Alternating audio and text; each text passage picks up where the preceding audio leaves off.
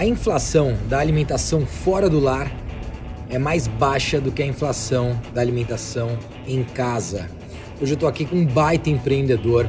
Ele é fundador do Raps e também da Go Fresh. Atualmente, presidente do Instituto Brasileiro de Food Service. Grande Marcelo, bom estar com você. Tudo bem, cara? Tudo bem, como é que tá, Rodrigo? Tudo jóia? Tudo ótimo. Em mais uma edição do Body News em formato podcast. Olá, pessoal, tudo bem? Hoje eu estou aqui com esse craque. É empreendedor e aí passou agora, nos últimos cinco anos, como grande executivo, presidente da Martin Brauer aqui no Brasil, que é, sem dúvida, a principal empresa de logística do food service é, no mundo e ele vai contar um pouco pra gente como é que tá esse mercado de food service no Brasil. Marcelão, primeiro para ter uma sintonia com o nosso público aí, quem que é o Marcelo? Conta para eles. Não, o que você falou tá, tá correto. Eu, uh, o Raps Go Fresh é uma das primeiras operações de comida saudável, focada em comida saudável. Uh, eu vendi, eu recebi uma proposta de um fundo de investimento que também comprou o frango assado Viena e depois incorporou tudo embaixo da IMC uh, eh, para vender o Raps e o Go Fresh para eles. Isso faz nove anos. Uh, e desde então eu tenho feito várias outras coisas, mas principalmente nos últimos uh, cinco anos eu fiquei como presidente da Martin Brower. Há um ano eu trabalho num fundo de private equity, um fundo de venture capital, investindo em, vários, em várias coisas no setor de alimentação. O dado que você colocou, que a gente tem acesso através do FB, eu brinco que eu não sou presidente do FB, eu estou presidente do FB, porque o FB, ao contrário de outras organizações, os presidentes uh, não são eternos. Né? Cada dois anos a gente muda de presidente, é um trabalho voluntário, não é um trabalho pago. Uh, é uma associação que reúne todo mundo do food service, desde os produtores para o food service, como Nestlé, Unilever, JBS, Coca-Cola, BRF, todo mundo que está lá que produzindo, até a ponta as grandes cadeias, né, uh, nacionais e internacionais, McDonald's, Burger King, uh, Bob's, girafas, né, estão tão lá dentro. Né? O que a gente tá, o que a gente faz no, no IFB são sempre ações para melhorar o food service no Brasil como um todo, né, organizar melhor o setor, fazer o setor ficar mais dinâmico, né, né, mais, uh, operar de uma maneira mais correta, né, uma concorrência mais leal. E a gente faz muita pesquisa.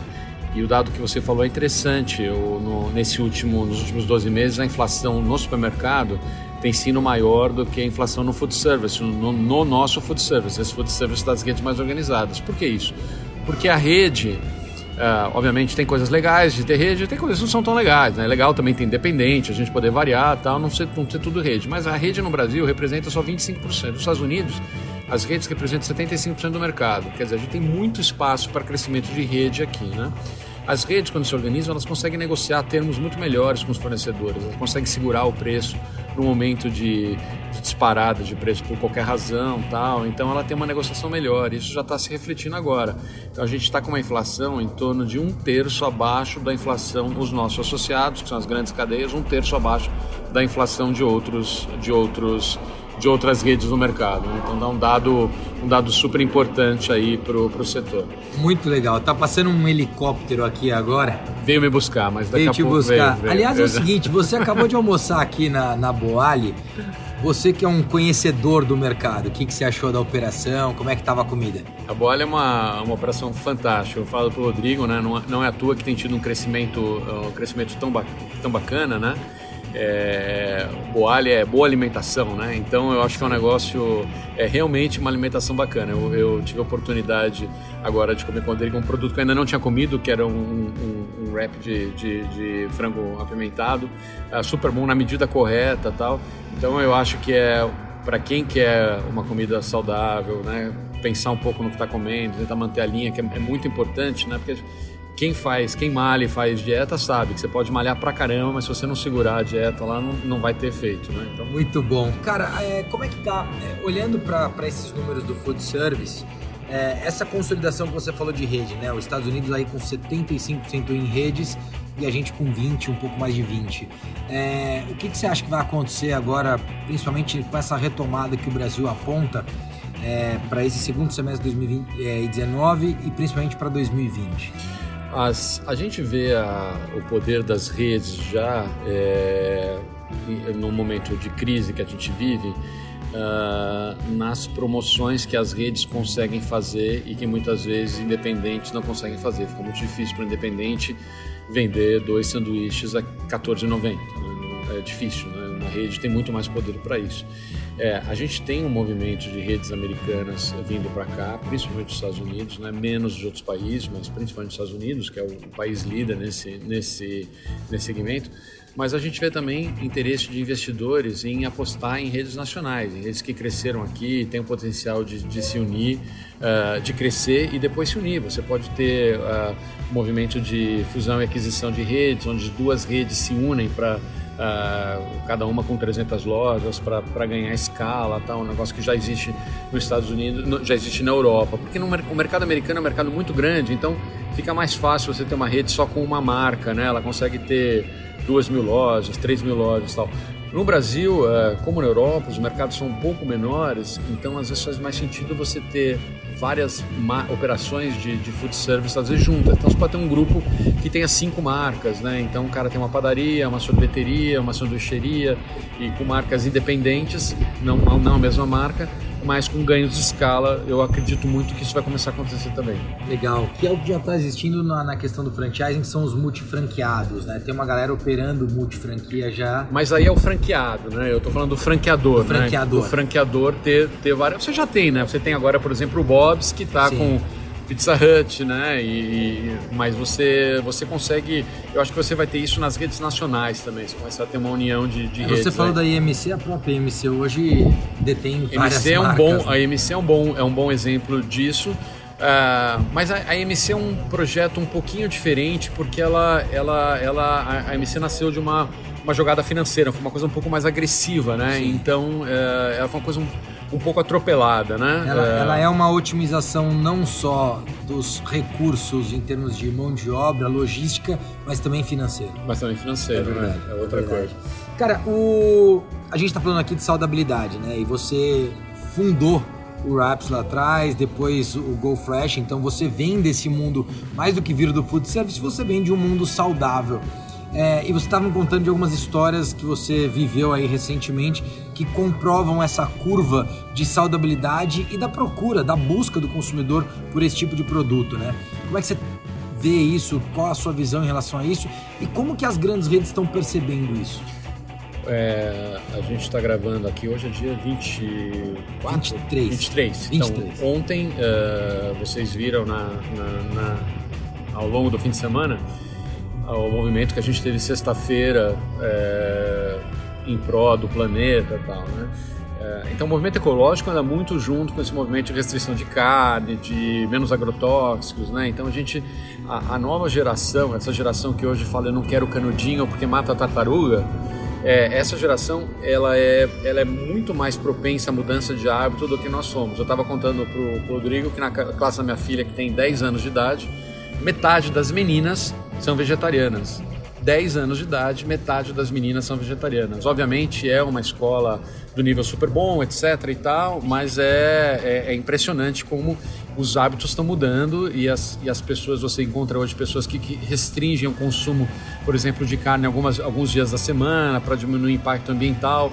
Na minha casa, a minha esposa é vegetariana é, em função, e a minha filha, a minha esposa não em função principalmente do impacto ambiental, né? De do, não quero ver o bicho sofrer e, e essa essa coisa toda é, é tem uma mudança que está vindo de uma maneira muito muito acelerada e as pessoas têm que começar a se preocupar com isso. A gente vê já o Burger King lançando o hambúrguer vegetariano aqui nos Estados Unidos também, né? Sim.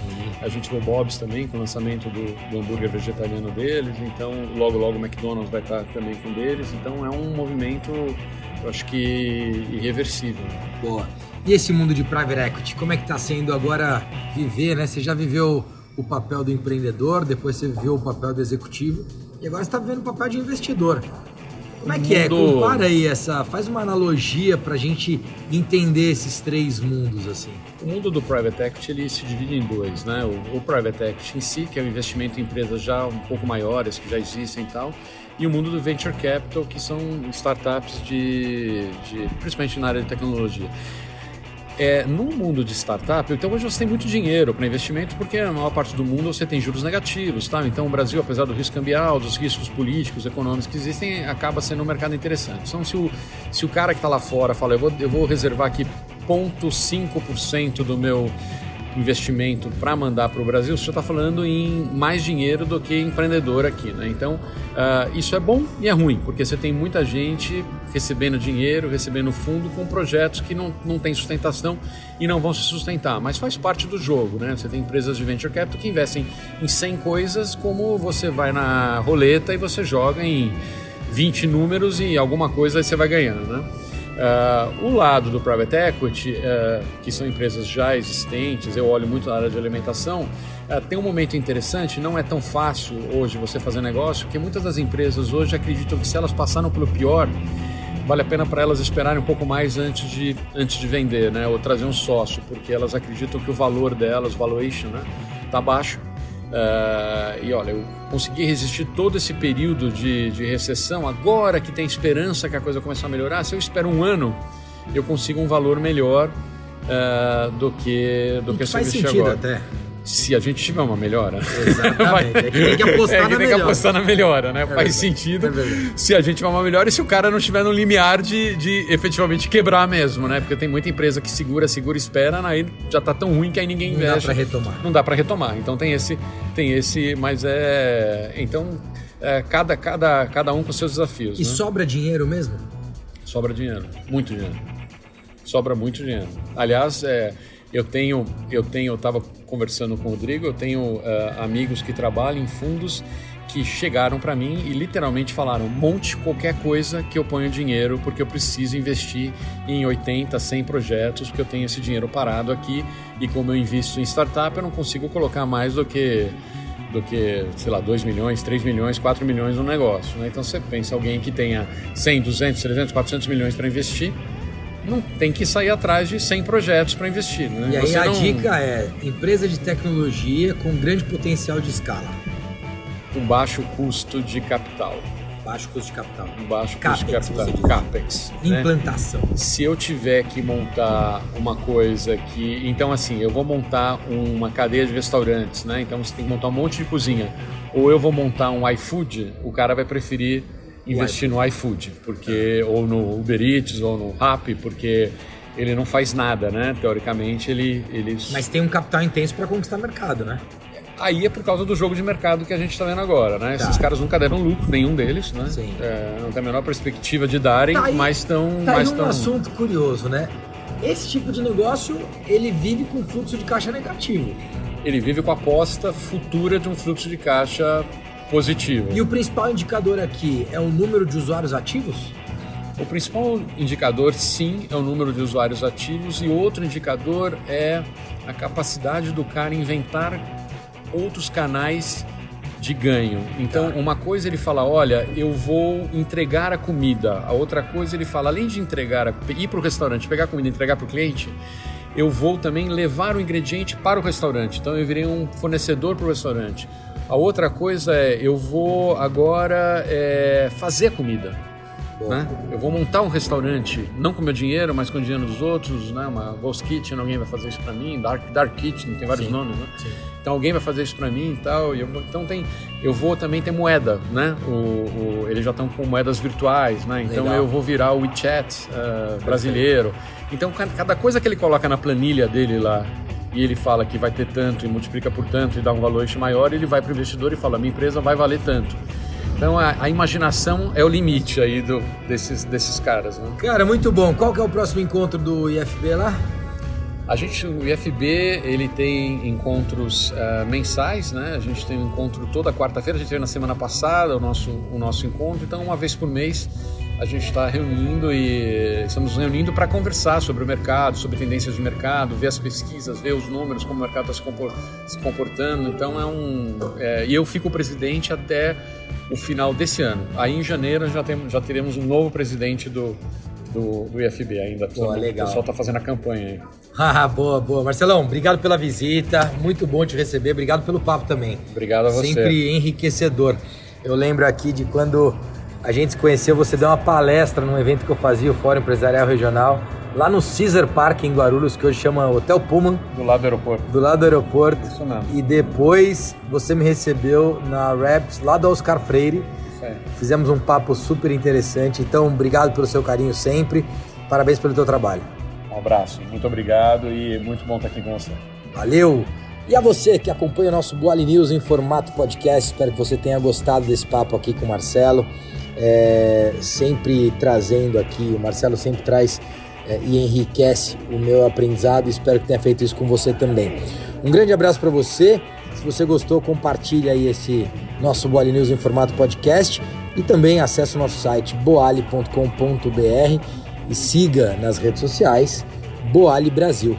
Um grande abraço e até o próximo Boali News, em formato podcast. Tchau, tchau.